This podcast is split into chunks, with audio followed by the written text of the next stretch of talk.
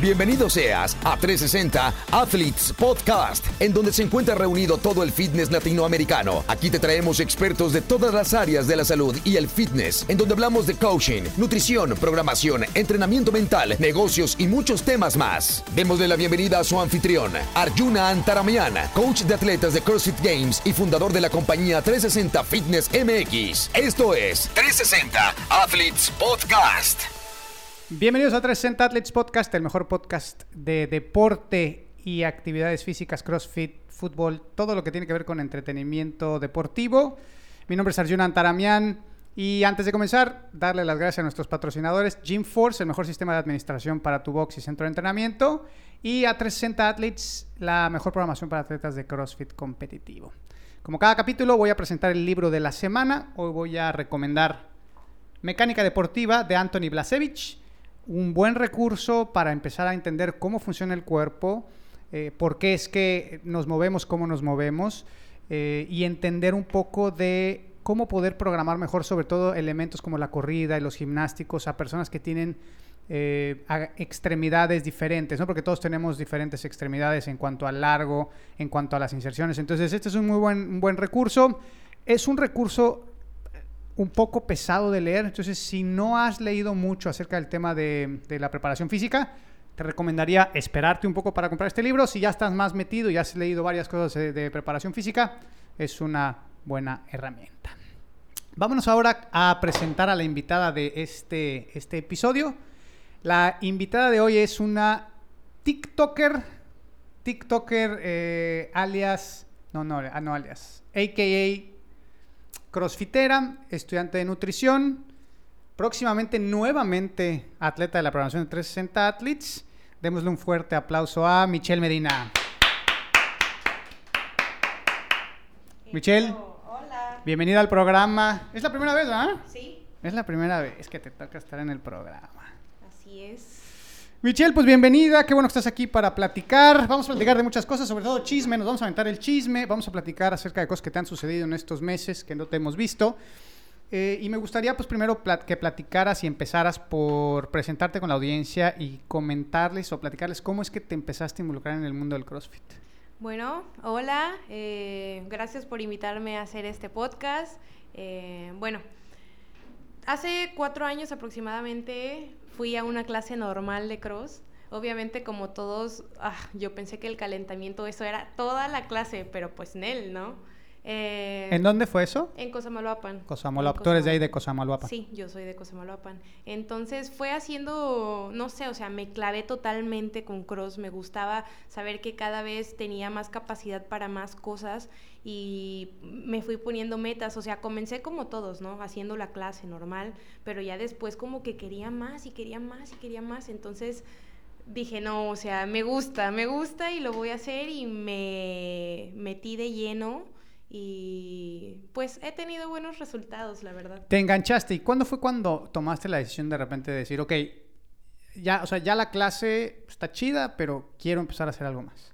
Mm, cuando yo llevaba dos años ya haciendo CrossFit, como que la clase ya no me bastaba, o sea, yo sabía que quería competir y quería pues ver todo eso de redes, ¿no? O sea, comencé a seguir a muchas personas que hacían CrossFit y yo decía, no, pues algún día quiero estar así, o sea, y sé que tengo la capacidad y lo quiero hacer. Entonces, eh, fue el año pasado, en el 2000, de finales del 2019, casi 2020 donde ya dije, no, pues sabes qué, enseguida te busqué. De hecho, él fue mi primer entrenador, entrenador de CrossFit competitivo. Eh, y no manches, o sea, los cambios que tuve tan drásticos, o sea, demasiado rápido. O sea, eso fue como que enseguida subí, subí, subí, subí, subí, subí. Y de ahí, pues sí me mantuve. Pero me gustó más eso, o sea, saber que realmente tenía todo para poder lograr lo que yo algún día... Sí, porque digo, la gente seguramente que está escuchando el episodio, si lo pueden ir a ver eh, en, redes, te voy a poner aquí, te voy a poner aquí tu, tu, Instagram. para que la gente la siga.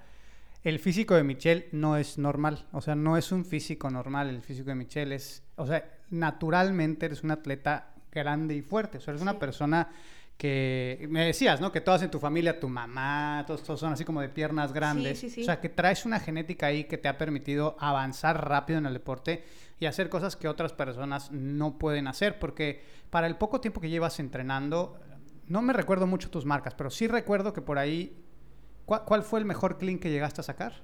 Eh, 205 libras. 205 libras y muy rápido en cuestión de yo creo que, o sea, de cuando empezamos a trabajar, Un año. un año. Sí. O sea, ese progreso no lo ves en cualquier persona. O sea, por más bien escrito que esté el programa y por más chingo que sea el entrenador, o sea, esas cosas no las consigue uno a menos que el atleta tenga esta predisposición. Entonces, eh, sigan ahí, te voy a poner otra vez aquí, sigan ahí a Michelle para que vean, ¿no? El físico que tiene y cómo se ha ido desarrollando.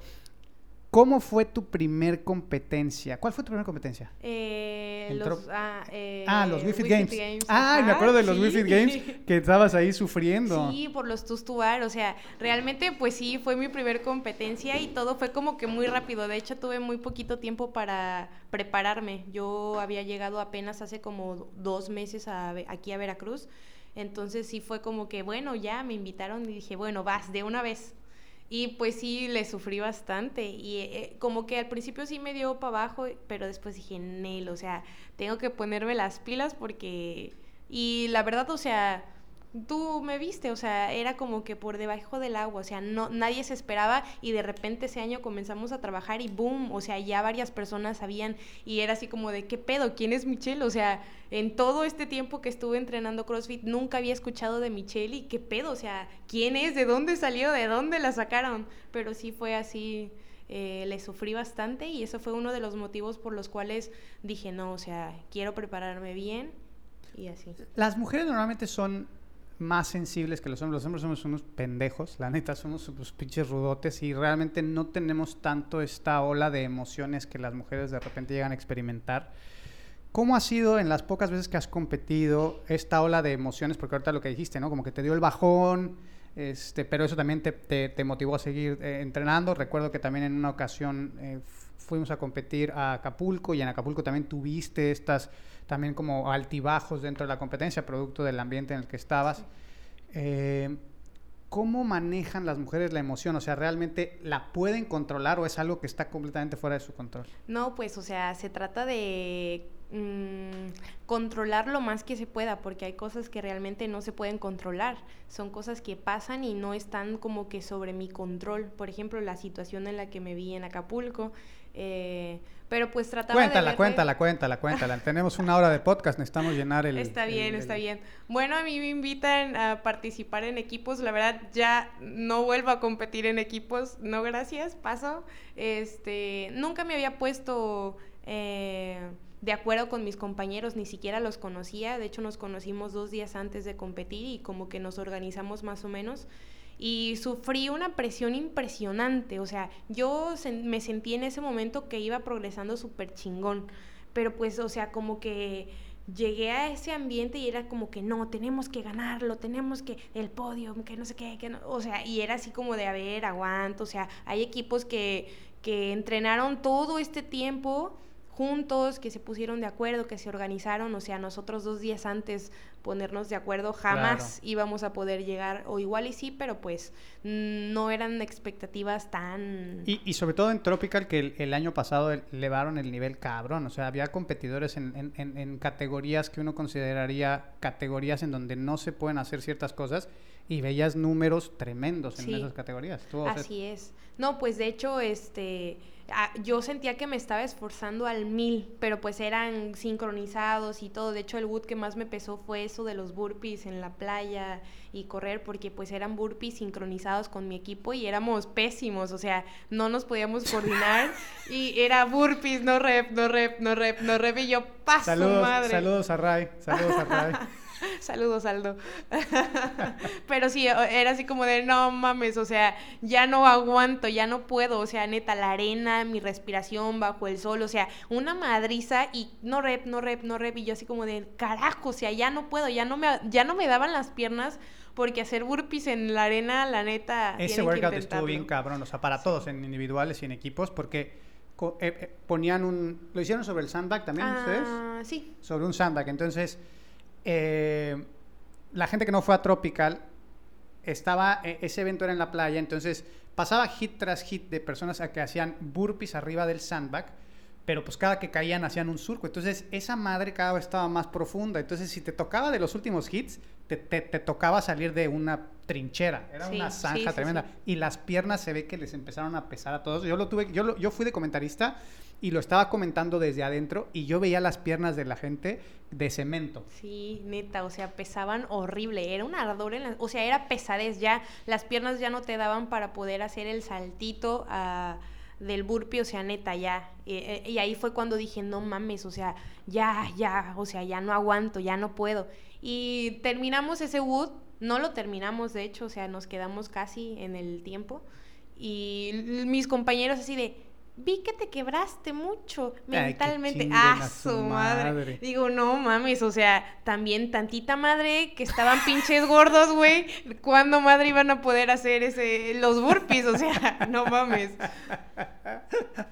Ah, digo, en, en- en defensa de tus compañeros, yo también en algún momento de mi carrera compitiendo como jugador de equipo, eh, le mando saludos a mi amiga Talia Villanueva, estábamos en, una- en- en la final de Battle of Boxes, pasamos a la... eh, era la final, era la final. Y pusieron en la final de Battle of Boxes eh, 10 metros de handstand walk unbroken. Y nunca antes en aquel... en- ahora es muy común, ahora es muy común eso en las competencias, pero en aquel entonces era como, güey, te mamaste. Te mamaste, Juaco, por hacer esa, esa prueba tan difícil. Y Talía no caminaba ni dos metros. O sea, le costaba muchísimo el handstand walk. Llevábamos, prácticamente habíamos ganado casi todos los eventos. Tenemos muchos puntos a favor, pero yo me empecé a estresar cabrón y dije, no mames, que todo este año que hemos llevado entrenando y todo va a valer madres porque el workout era, pasan los competidores y tienen que pasar de uno en uno para poder terminar esos 10 metros y una vez que terminan esos 10 metros empieza el workout y luego es de regreso. Luego de regreso tienes que caminar otros 10 metros. Entonces yo me acuerdo que empecé a pensar y en lugar, yo pendejo, en lugar de decirle a Talía, no, o sea, güey, vamos, güey, pues pase lo que pase, qué chingados. Pues, o sea, va a pasar, ¿no? De todos modos. Y, se me veía mi cara de estrés, no le dije nada, pero sí tenía yo una cara de, güey, ya valimos verga. Y en realidad iba a ser muy difícil que nos ganaran porque teníamos mucha cantidad de puntos. También yo no evalué bien la situación. Y sé que Talía estaba muy presionada en ese momento porque sintió la vibra de, güey, yo voy a ser la, culpable de que no ganemos esta madre. Y en lugar de yo apoyarla o, entre todos decirle, güey, vamos a echarle todos los kilos, yo la verdad es que hice una jeta de la verga. Y si se entiende, y Talía caminó los 10 metros. Al final Talía sale y camina los 10, o sea, salimos todos. Primero salgo yo, creo que sale Mauricio, luego sale el otro competidor, sale Lupe también, que caminaba muy bien de manos. Lupe también ahí, Lupe Leonel, que le mando un saludo. Y le tocaba al final a Talía, ¿no? Primero dijimos, vamos a pasar todos sí, y si Talía no puede, pues por lo menos avanzamos porque contarían como repeticiones. Y que camina los 10 metros de ida Talía. Y pudimos avanzar. Y cuando, o sea, cuando la cruzó, fue como una felicidad. No sabíamos ni qué hacer ni hacia cuál era el siguiente elemento. Pero bueno, regresando a. En ese momento, la emoción, o sea, o, o- o las sensaciones, o, o tu ego, yo creo que más bien el ego, te toma por sorpresa y, y- y te cambia por completo lo que debería de ser una experiencia chingona Exacto. termina siendo una experiencia pues, ojete, ¿no? Para todos, o sea, porque yo en ese momento me sentía terrible, pero seguramente ella se ha de haber sentido Peor. fatal. Sí. Entonces, en ese momento sí me acuerdo que, que cuando platicábamos ahí, que fuimos a... que se estaban quedando en un departamento, y que fuimos al departamento... ¿Platicamos en el departamento o platicamos en...? No me acuerdo. Platicamos y me dijiste, estoy hasta la verga de estos sí, güeyes porque me están haciendo sentir súper mal.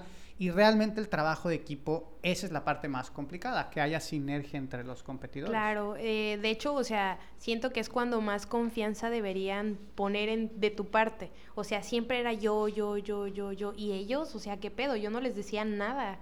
Igual creo que ellos ya se conocían, yo era la única extraña ahí. Entonces sí era así como de, no mames, o sea, ya estoy hasta la madre y por mí no compiten, porque si yo me salgo, a la mierda Claro. todo. Entonces llegué, o sea, yo le dije a Arjuna, güey, no mames, o sea, me están haciendo sentir que todo el trabajo que hice, porque él era mi entrenador, entonces estaba, sabía todo lo que había pasado y lo mucho que me concentré para esa competencia, para, para que me estuvieran haciendo mierda, ¿no? Entonces me dice, no, mándalos a la verga, ya, o sea, salte y a la chingada.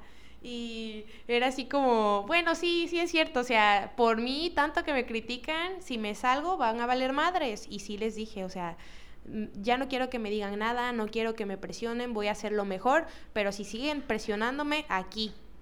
Y así. Porque tósele, tósele, tósele, no importa, no importa. Venimos saliendo post-COVID.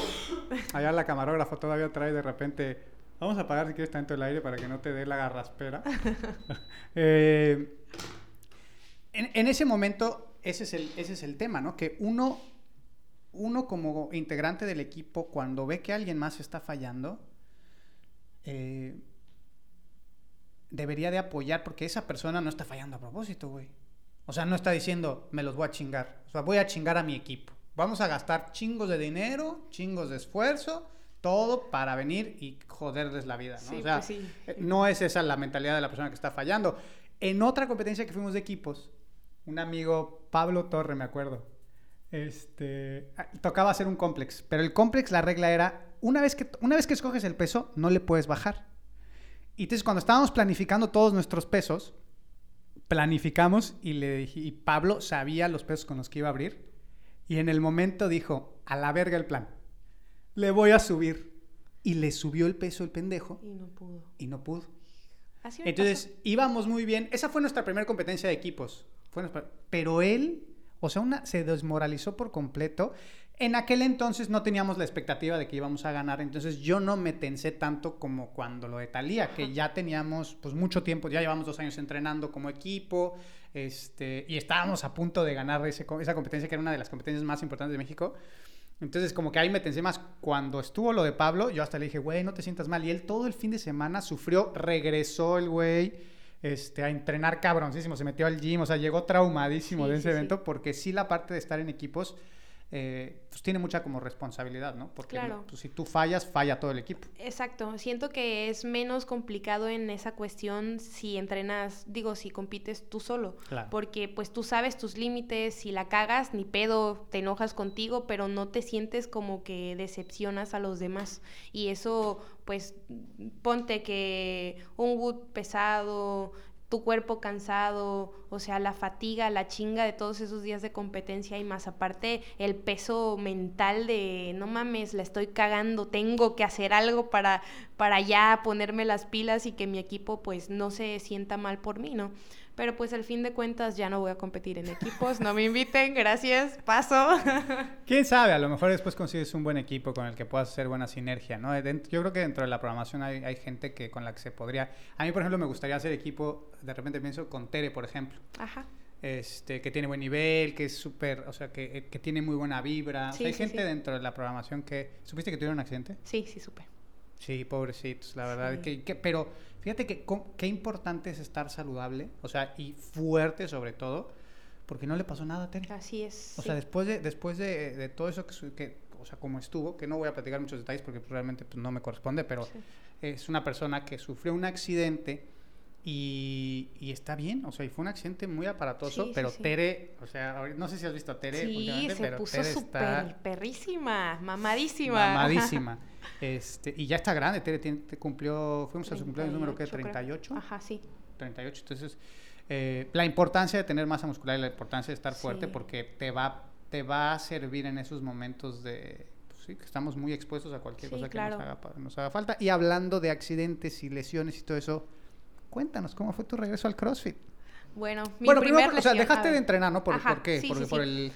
Bueno, haz de cuenta que las malas decisiones fueron las una de las causas por las cuales yo también siento que no me rodeé de personas adecuadas y en vez de hacerme subir, como que me estanqué totalmente y no hablo tal vez físicamente, hablo emocionalmente, o sea, me rodeé de personas que mi trabajo no era no valía porque ¿por qué no? O sea, mm, siempre había peros, peros, peros, peros y no veían la chinga que yo hacía, ¿no? Entonces ya dije, no, a la chingada, prefiero mi salud mental a estar queriendo quedar bien con los demás o, o desapartarme de mí por el ego de los demás, porque realmente sentí que era así, o sea, ¿cómo Michelle iba a estar encima De de X, personas? O sea, jamás. Sí, eso es ego de la otra persona, muy cabrón. Entonces decidí ya, dije, no, pues sabes qué, ya a la chingada me voy, gracias y ya. Entonces, este, pasaron ciertas cosas, o sea, como que yo estaba muy dañada mentalmente en ese pedo, tanto que a mí hacer cross me encanta, es mi momento, o sea, es mi momento del día y llegar a tener que hacerlo por obligación porque es algo que tengo que hacer, ya no lo estaba disfrutando, entonces dije, no, ¿sabes qué? Lo primero pues es mi salud mental, obviamente comencé a ir a terapia y dejé de entrenar, o sea, dije, esto ya no me está haciendo feliz. O sea, todo ese, todo ese, bueno, no sé, pero todo ese mm, proceso o ese o, ese tiempo que estuviste involucrada en todo esto que te estuvo pasando, ¿te llevó a tener que llegar a terapia hasta ese punto? Sí, sí, sí. Cabrón, está cabrón, cómo es importante rodearse de buenas personas. Así es, así es. Entonces, este, o sea, dije, no, pues yo creo que mm, eh, mentalmente estaba súper por los suelos, entonces dije, no no puedo entrenar así. O sea, yo por más que quisiera poder entrenar y poder hacer a que esto me gustara de nuevo, era así como de no, pues qué pinche hueva, ahorita me toca hacer esto, o, o sea, de mala gana. Entonces ya no lo disfrutaba. Yo decía, no, no quiero llegar a ese punto de tener que hacer las cosas por tener que hacerlas, no por querer, por amar, por desear.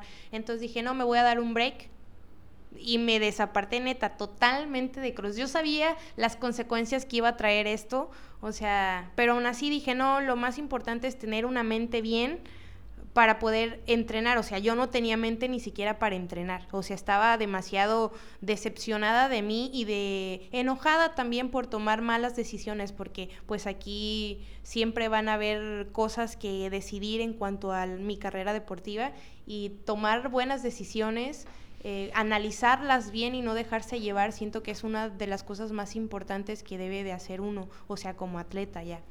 Y pues me tomé ese tiempo.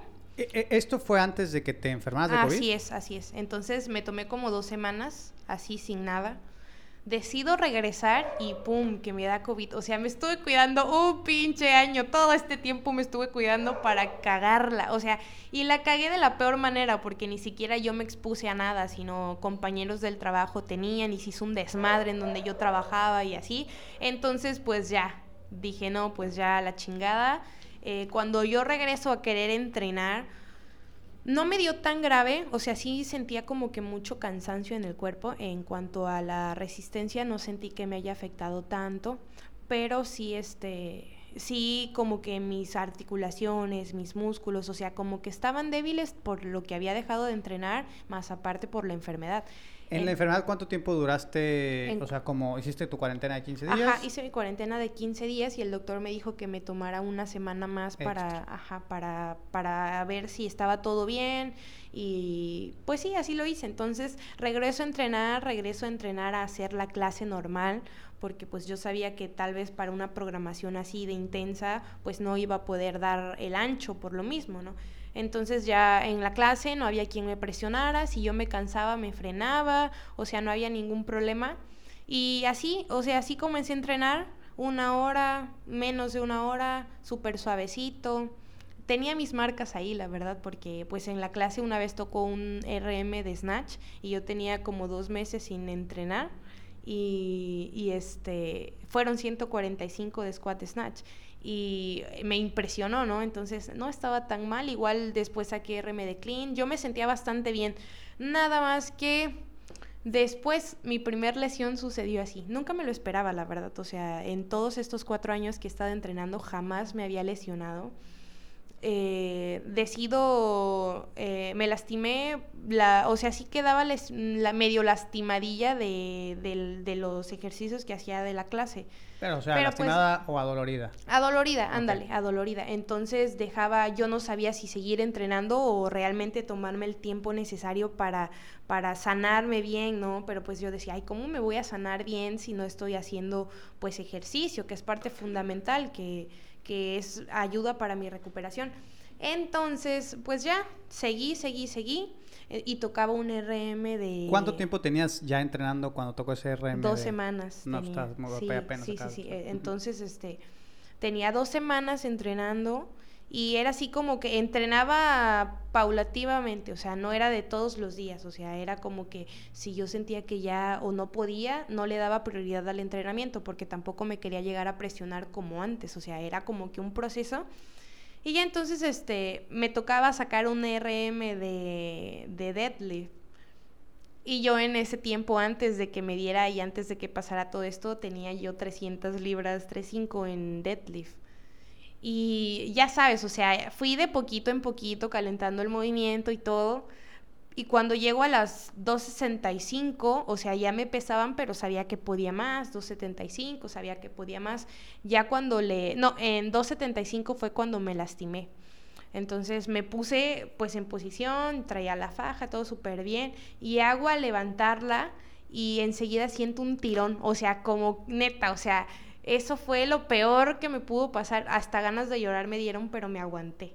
Entonces sentí inmediatamente un tirón en, el, en la espalda baja que me llegaba hasta el talón, hasta el tobillo. Entonces no me podía, o sea, estaba como que en esa posición de agarrar de inicio del deadlift. Entonces no me ponía, yo no me podía poner recta. Fue luego, o sea, inmediatamente, eh, se, te, se, te, bloqueó la espalda ahí. Porque normalmente cuando te llegas a lesionar la espalda, como que tarda algunos, o sea, en lo que te vas enfriando y después ya quedas así como iguana, ¿no? Torcido. no. Pero ese sí fue muy rápido. Inmediatamente, así es. Entonces yo nunca había sentido un dolor así y me preocupé. Entonces en ese momento me, me, acosté en el piso y puse toda mi espalda contra el piso y yo dije, no, ya me lastimé, me lastimé y me lastimé feo, me lastimé culero porque nunca había sentido este dolor. Entonces, este, digo, no mames, no me puedo ni levantar, es neta. Bueno, ya me voy a mi casa, me acuesto y todo súper bien. Y al otro día, no mames, o sea, no me podía levantar de la cama. O sea, era un pinche dolor horrible y también eh, tenía, pues obviamente tenía que trabajar y para ponerme las calcetas a su pinche madre neta, o sea, era yo, o sea, no me podía mover la parte de arriba, no la podía mover para nada, nada más podía mover las piernas, pero del cuello, o sea, toda la columna no se podía mover. Y ya fue cuando me comencé a preocupar y dije, no mames, me qué pedo, o sea, me hernié con, 170, con 275 libras, qué tristeza, o sea, pero bueno, ya después... O sea, te este hubiera sentido mejor si te hubieras herniado con 315. Ándale, todavía. no, mentira. no, es broma.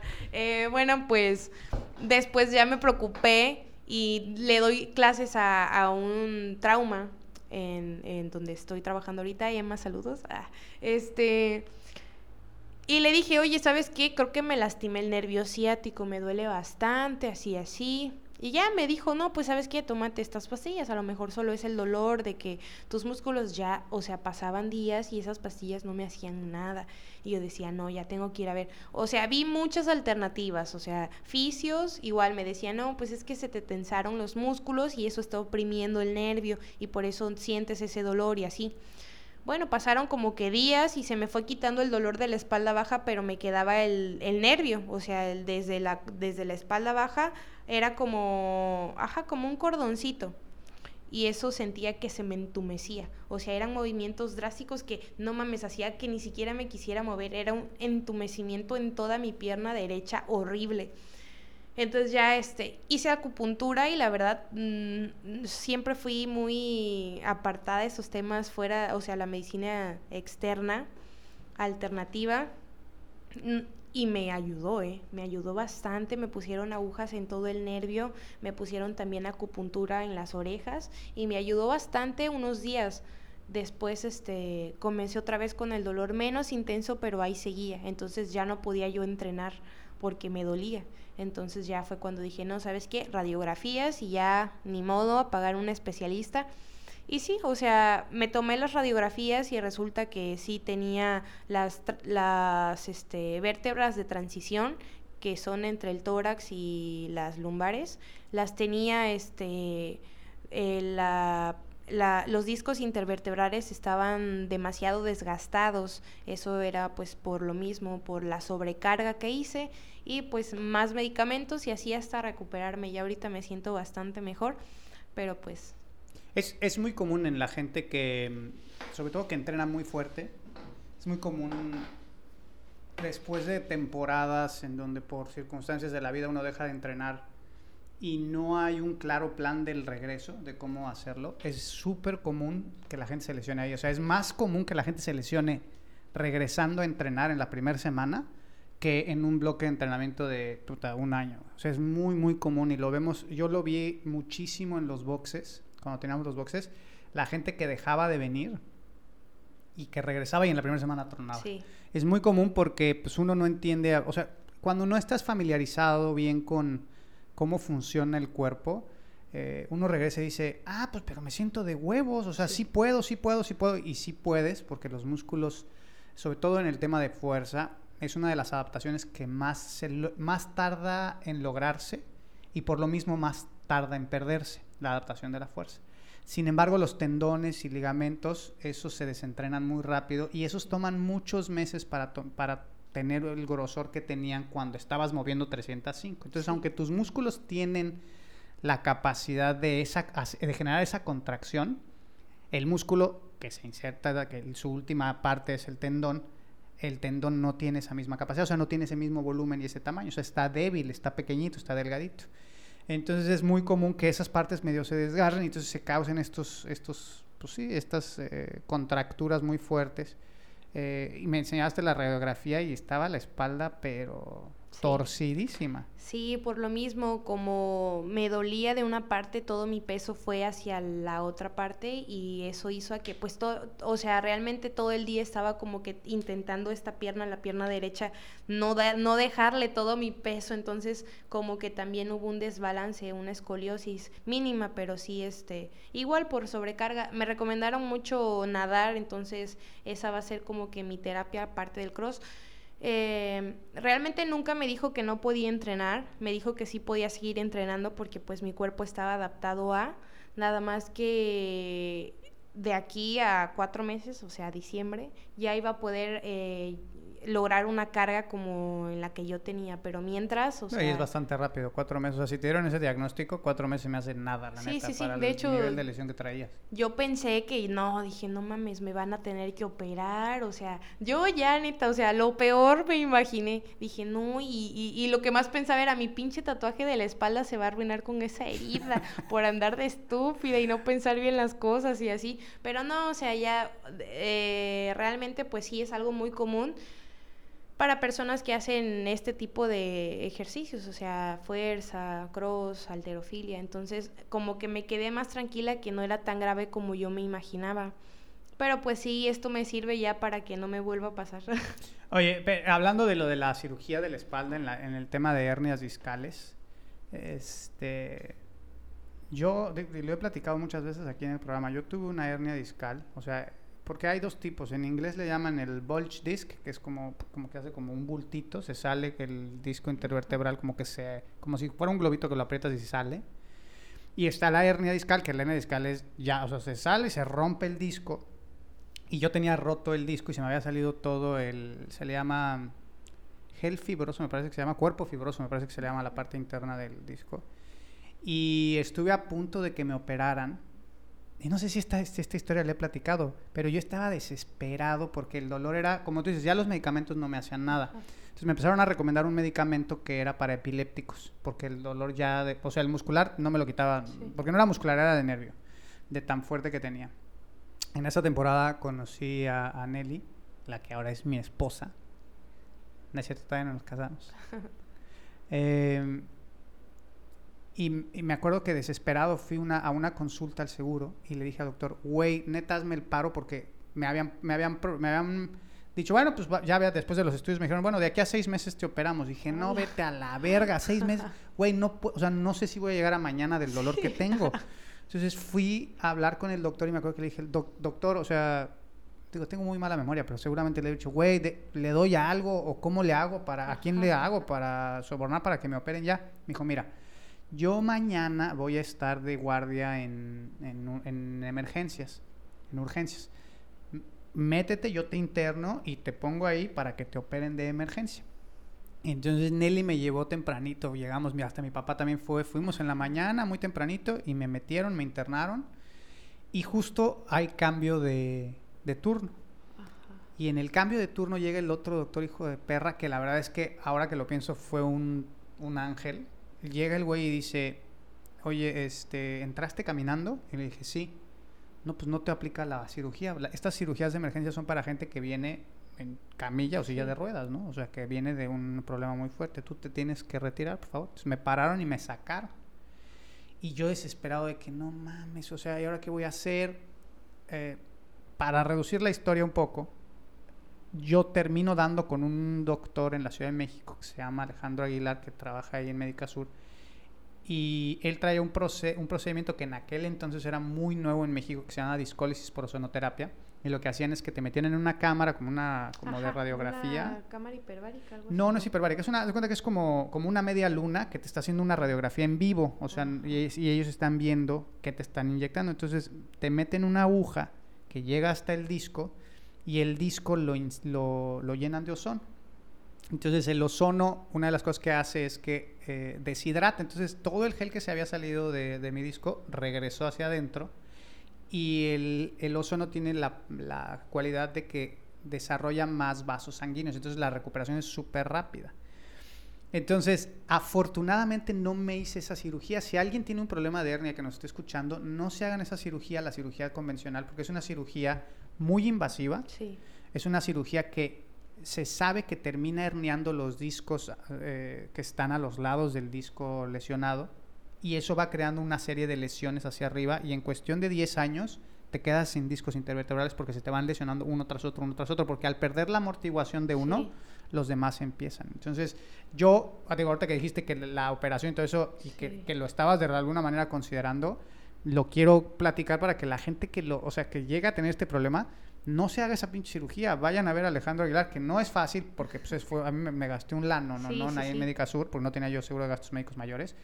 Pero la neta es que valió la pena, porque, pregúntele a Nelly, creo que a los 15 días ya estaba yo ya... Al 100. Creo que a la semana ya andaba, movimos, Ah, ajá, sí. y movimos una televisión al otro día y así, o sea, de, de tener un dolor de, de ya no Sí. poder hacer nada, a recuperarme con este doctor que la verdad me cayó del cielo, pero todo fue porque llegó este doctor y dijo, no, güey, te tienes que salir porque son las normas, y me sacó afortunadamente, si no yo, Sí, no. sí, no, no, no estaríamos teniendo este podcast aquí. No. Te lo juro, si me hubiera hecho esa operación porque no hubiera podido regresar a hacer deporte nunca en mi vida después de eso. Entonces, pues sí hay que, en, en el tema de cuando dejas de entrenar, tiene que haber un claro plan y una clara progresión de cómo vas a ir regresando, sobre todo si lo haces a, una, a un nivel competitivo fuerte, porque es muy común no saber qué tanto hacer y que caigas en este tipo de lesiones y que después tengas que estar mentalmente cómo te cayó, o sea, que después de la lesión cómo se te vino el ánimo, cómo estabas de ánimo. Pues fíjate que como ya había estado en terapia y ya, o sea, ya... Ya más loca no podías estar. Ándale, entonces, o sea, no, al contrario, ya estaba yo en perra, empoderada otra vez. No, pues la verdad me lo tomé muy leve. Dije, no, pues por algo pasan las cosas, no pasa nada, o sea, mi otra yo me hubiera pegado el grito en el cielo, no mames, ¿cómo me puede pasar esto? Tanto esfuerzo, tanto, o sea, neta, no hubiera, no hubiera podido asimilar esa situación, pero ahorita dije, no, por algo pasan las cosas, si ya lo hice una vez, lo voy a hacer otra vez y mejor. Entonces ya, este, no hay pedo, me voy a recuperar, voy a regresar, Mitch 2.0, pero sí, o sea, no, no es como que me dio el bajón y dije, no mames, ya jamás voy a poder entrenar, al contrario, o sea, dije, no, pues esto me va a servir para todo, todo, todo esto que me pasó, que yo decía, me llueve sobre mojado, o sea, me pasa una cosa, luego otra y otra y otra, o sea, ya vida, ¿qué quieres? Suéltame, me estás lastimando, pero sí, este, me lo tomé muy bien, de la mejor manera y, y pues ya, o sea, al fin de cuentas uno ya sabe qué hacer. Eh, lo único pues es seguirlo, ¿no? Hacerlo, tener esa, ese enfoque en que ahí tiene que ser, así tiene que ser y todo a su peso. Por eso ya después dije, no, o sea, ya no me voy a dar del valiente de comenzar a hacer las cosas y fue que te busqué otra vez. Dije, no, la verdad, este, me acabo de lastimar, quiero pues algo bien, o sea, algo, un, una estructura bien, o sea, que no me vuelva a pasar esto. Con él nunca me pasó eso. Sí, yo, yo cuando programo a veces, a veces, a veces digo, me, me quedaré corto, me estaré quedando demasiado corto, no estaré llevándolos a donde tienen que llegar, pero siempre me digo a mí mismo, prefiero, prefiero que se tarden un año más en hacerlo a que se chinguen, la neta. O sea, a veces me quedo, yo siento que un poco corto en ese sentido para no exponerlos porque pues, yo he pasado por lesiones, yo he pasado por esa parte de... Cu- Cuando empecé a hacer CrossFit, tuve un entrenador y a la semana de que empecé con el entrenador, me, me di una lesión en las, en las, pues sí, como en la parte de afuera de, los, de las pantorrillas, no sé cómo se llama esa lesión. ¿Te acuerdas de esa, amor? Que, o sea, no podía ni caminar, tenía que traer es, tobillera, no podía correr, no podía brincar, no podía... a la semana de que empecé a trabajar con ese güey. Y dije, puta, me, llevo programando un año yo solo y empiezo a trabajar con otro güey. Entonces, si alguien está poniendo pues, su salud en mis manos y su rendimiento, eso a veces prefiero ser un poco más conservador y progresivamente ir, ir, testeando, ir viendo hacia, hacia adelante, que empezar de lleno, porque yo he visto muchos entrenadores que en, en el intento por lograr un desarrollo rápido en los atletas, terminan jodiéndolos. Sí. Sí, la verdad, más vale pasos lentos pero seguros, o sea, que no quieras irte allá y te chingas y ya valió madres todo el esfuerzo que hiciste, o sea, poco a poco, progresivo y este y pues responsables, siendo responsables, porque también lo que me pasó fue una irresponsabilidad de mi parte y pues ya este tener esa conciencia de, de saber o tener esa capacidad de, de decir, no, pues está bien, no estuve entrenando, está bien, que no, no regrese con los pesos que yo tenía, no pasa nada, no hay pecs, pero ya no hacer las cosas por querértelas dar de muy acá. Sí, es que el ego es bien cabrón. o sea, porque el ego el ego te ayuda para ciertas cosas, pero el ego normalmente te pone en posiciones comprometedoras, bien cabrón. Porque eso fue por ego, o sea, porque tú pudiste haber dicho en 265, bueno, en 255, ya, güey, o sea, aquí me puedo quedar hoy y no hay pedo, o sea, la próxima vez que vuelva a sacar PR, le intento, ¿no? Hablando de PRs, la gente que regresa a entrenar, en las pruebas normalmente yo no recomiendo llegar al máximo. Casi siempre cuando llega alguien que me dice, no, pues no he entrenado, llevo 15 días de no entrenar, eh, prefiero mandar un 5RM, por ejemplo, y con eso calcular el aproximado de su 1RM que mandar un 1RM directamente. Entonces, para los entrenadores que están escuchando esto, eh, alguien que viene de no estar entrenando, un 1RM se puede programar, sí, pero siempre con una anotación de decir, mira, güey, quédate 30 libras abajo de lo que crees que podrías cargar. O sea, no llegues realmente al máximo por completo, porque ahorita no me sirve de nada. Mira, si tú, eh, eh, imaginemos que tú hubiéramos empezado a trabajar. Yo te hubiera dicho, vamos a sacar el máximo. Este, y sacaste 275. No tenemos calculadora. 275. Eh, hubiera sacado 305. En el porcentaje, si yo te mando a trabajar al 60%, hubiera variado 10 libras tu trabajo. O sea, no es como que en el trabajo de porcentaje se hubiera visto una gran diferencia entre 305 y 265. Realmente es nada más para tener un número con que trabajar. y ya con base en eso vas construyendo. Entonces, no necesito tener el máximo por completo porque va a variar muy poco. O sea, en el trabajo de porcentaje, a lo mejor al 50% ibas a trabajar con 155, 150 libras, a lo mejor y ahora te vas a trabajar con 140. O sea, no va a cambiar tanto tu trabajo, pero estás mucho más seguro y sobre esa base se va construyendo. Y ya después de un par de meses de estar trabajando, ya se pueden empezar a hacer testeos, ¿no? Un poquito más. Sí, de hecho también ese era mi miedo, o sea sí lo pensé porque sí, después de que pasó todo esto, eh, comencé a entrenar con otra persona y lo primero que me mandó fue pruebas y yo así como de no estoy para hacer pruebas porque pues no tenía yo nada, entonces preferí ya, dije no, pues no, me voy a la clase y ya cuando me sienta yo al, al 100, ya ahora sí veo qué es lo que voy a hacer.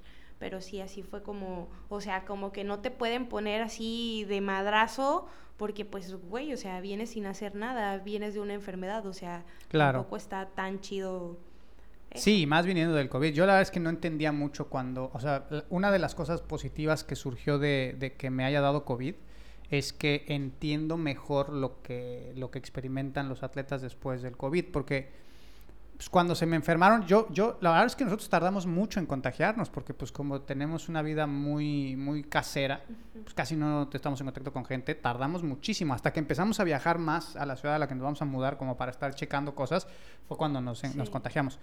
Em, pero la gente que regresaba después de la enfermedad y que me decía, no, es que siento esto, siento lo yo decía, como que en mi mente era como, se me hace que, se me hace que nada más están ahí este, poniendo excusas, ¿no? De, que el entrenamiento ahorita no lo quieren hacer.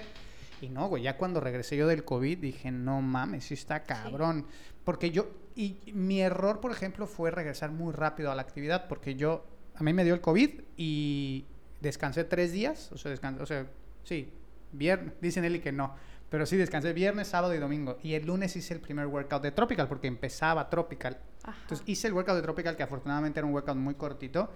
Y no me sentí tan mal. Y luego seguí entrenando y luego vino la siguiente semana, hice el segundo y en esa semana ya me empecé a sentir raro. Y después las secuelas fue lo que me dio cabrón a mí. Sí, sí, Pinche sí, dolor de, como de pulmones, me dolía así, me sentía muy cansado, dolores de cabeza. A mí las secuelas, pero creo que fue también producto de que regresé No muy rápido a entrenar. Sí, sí, sí. No, pues claro, yo también, eh, el doctor que me atendió cuando tuve COVID fue lo primero que me dijo. Me dijo, no vayas a hacer ejercicio porque tu cuerpo, o sea, no lo, tú no lo estás viendo, pero tu cuerpo está batallando con un chingo de cosas Claro. y hacer ejercicio te baja las defensas, o sea, o sea, en, en- una enfermedad el ejercicio requiere de un chingo de energía, o sea, es un proceso muy cañón que tu cuerpo no está preparado ahorita porque ahorita está batallando con la enfermedad. Entonces, en vez de subirte las defensas, te, te lo va a bajar, entonces descansa una semana más y así. Oye, ¿te- ¿no te dio hambre con el COVID? ¿No te daba mucha hambre? Mm, no. A mí no, yo decía, güey, qué pedo, o sea, ¿por qué es esta hambre? O sea, yo nada más, yo no- lo único que quería era comer carbohidratos, era lo único que, o sea, yo creo que precisamente porque como estaba todavía medio entrenando, se ve que mi cuerpo, la energía eso, estaba sí. súper baja y necesitaba, pero era un antojo como nunca que me ha dado, o sea, yo quería comer así sneakers y todo eso, así me dio cañón. Oye, Michelle, pues para despedirnos, ¿qué le recomendarías a la gente que está escuchando este episodio que que ya se asustó y que ya no quiere hacer CrossFit porque, se le, porque te lesionas y te quedas chueco de la espalda. O sea, tú en tu experiencia, ¿qué le dirías a la gente que está intentando empezar a hacer CrossFit? Tú que también ahora ya coacheas a personas que lo hacen de manera recreativa, ¿qué le recomendarías a la persona? ¿Cómo deben de empezar? Ah, pues deben de empezar eh, de cero, o sea, poco a poco.